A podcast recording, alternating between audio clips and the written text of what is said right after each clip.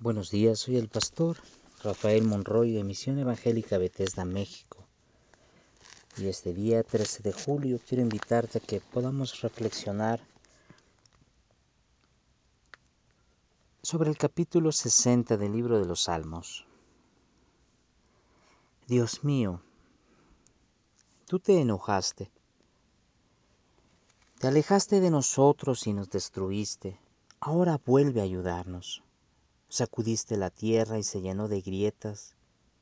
Sánala, porque se desmorona.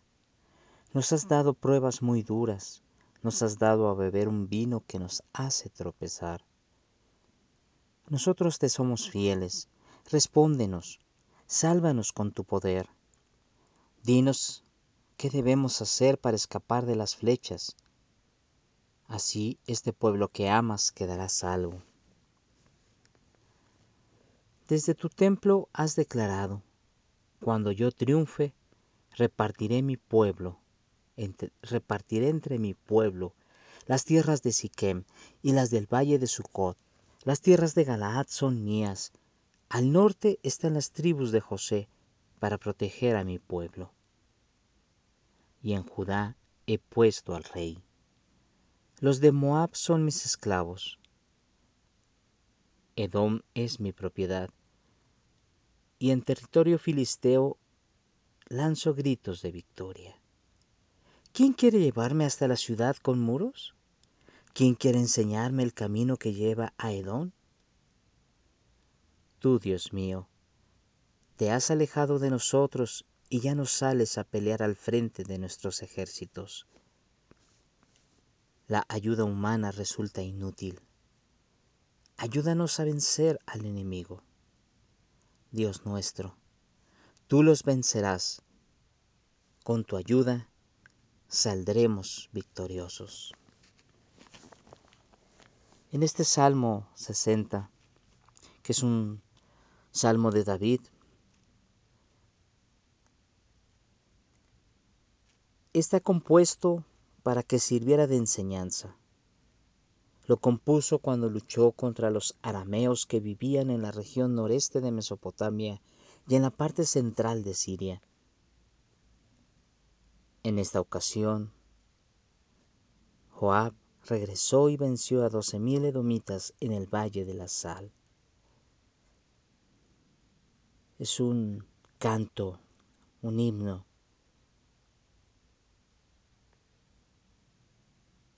clamando danos la victoria. Si ciertamente en este salmo el rey David nos está enseñando o, quiere enseñar a su pueblo a que Dios es el principal o debe ser el principal en nuestra vida que si en Él nosotros no podemos salir victoriosos.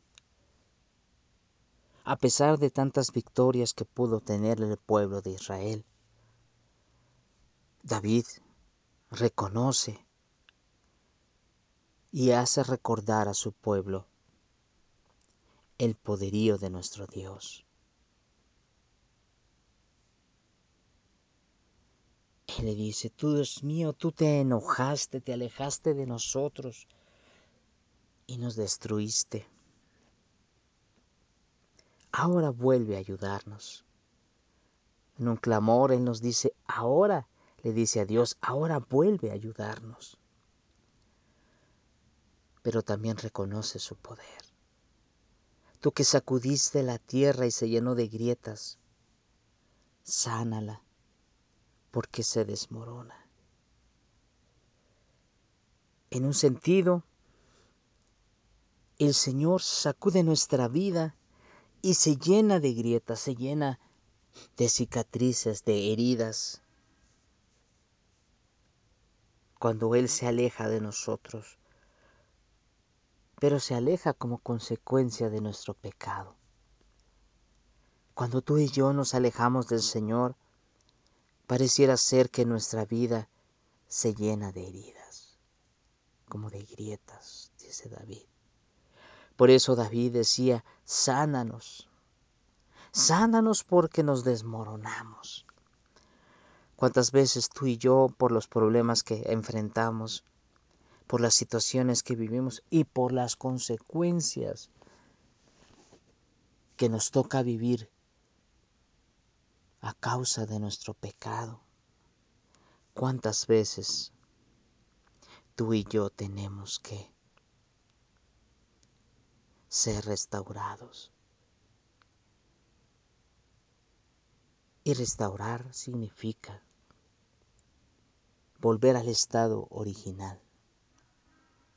¿Cuántas veces tú y yo necesitamos ser restaurados? Cuando en el camino del Señor nos lastimamos, nos alejamos por consecuencia del pecado, nos separamos de Dios. Y entonces vienen consecuencias a nuestra vida que causan heridas, que causan dolor. Pero el Señor desea restaurarnos desea volver nuestra vida al estado original. Cuando conocimos al Señor, cuando Él perdonó nuestra vida, cuando Él nos dio vestiduras blancas, cuando Él limpió nuestro pecado. Él quiere restaurarnos. Él desea restaurarnos. Pero también él espera que tú y yo se lo pidamos. Él espera que reconozcamos nuestra situación como David.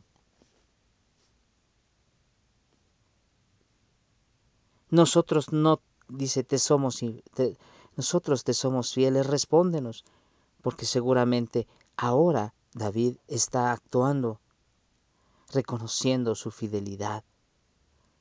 Y le dice a Dios, Señor, respóndenos. Dinos qué debemos hacer para escapar de los dardos del enemigo. Para que así el mundo pueda ver a este pueblo que amas y que salvas. El Señor desde su santo templo anuncia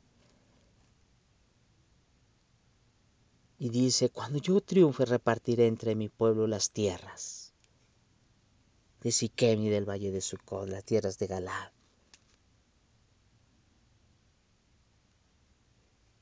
Los de Moab serán, son mis esclavos. Edón es mi propiedad. Ahí donde habitan los filisteos. Yo los he derrotado y he lanzado gritos de victoria. Aquí nos habla de la grandeza de nuestro Dios y cómo Dios ha conquistado muchas naciones y muchos pueblos.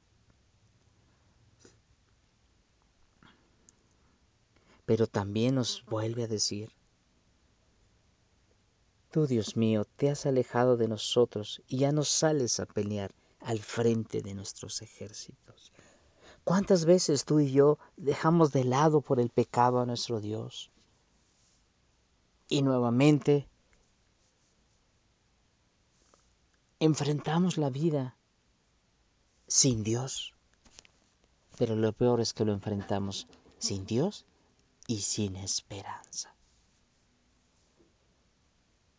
Porque muchas veces tú y yo creemos que vamos a poder ser librados por nuestra fuerza, librados por nuestro conocimiento, por nuestra sabiduría, pensamos y nos jactamos en decir, no hay problema, a mí no me va a pasar.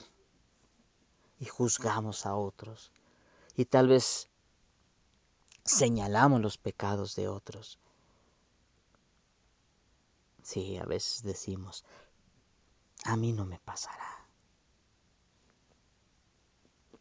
Pero al poco tiempo nosotros estamos en la misma condición porque somos hechos de la misma materia. A veces creemos que con nuestros recursos humanos lo vamos a lograr, Pensamos que porque somos muchos, que porque tenemos el apoyo de mucha gente, vamos a, a lograr salir adelante y vencer a nuestros enemigos. Salir adelante en nuestras luchas. Pero no es por nosotros, porque ninguna ayuda humana resulta útil. Por eso debemos volver nuestro corazón a Dios y clamarle y decirle, Dios nuestro, tú, tú vencerás. Con tu ayuda saldremos victoriosos. Y sin tu ayuda estamos destinados al fracaso. Por eso te necesitamos, Señor. Por eso necesitamos reconocer que en nuestra vida tú eres lo más importante y que sin ti nada podemos lograr. Por eso ven, Señor. Ven a nuestra vida, ven a nuestro corazón. Te lo pedimos en esta mañana.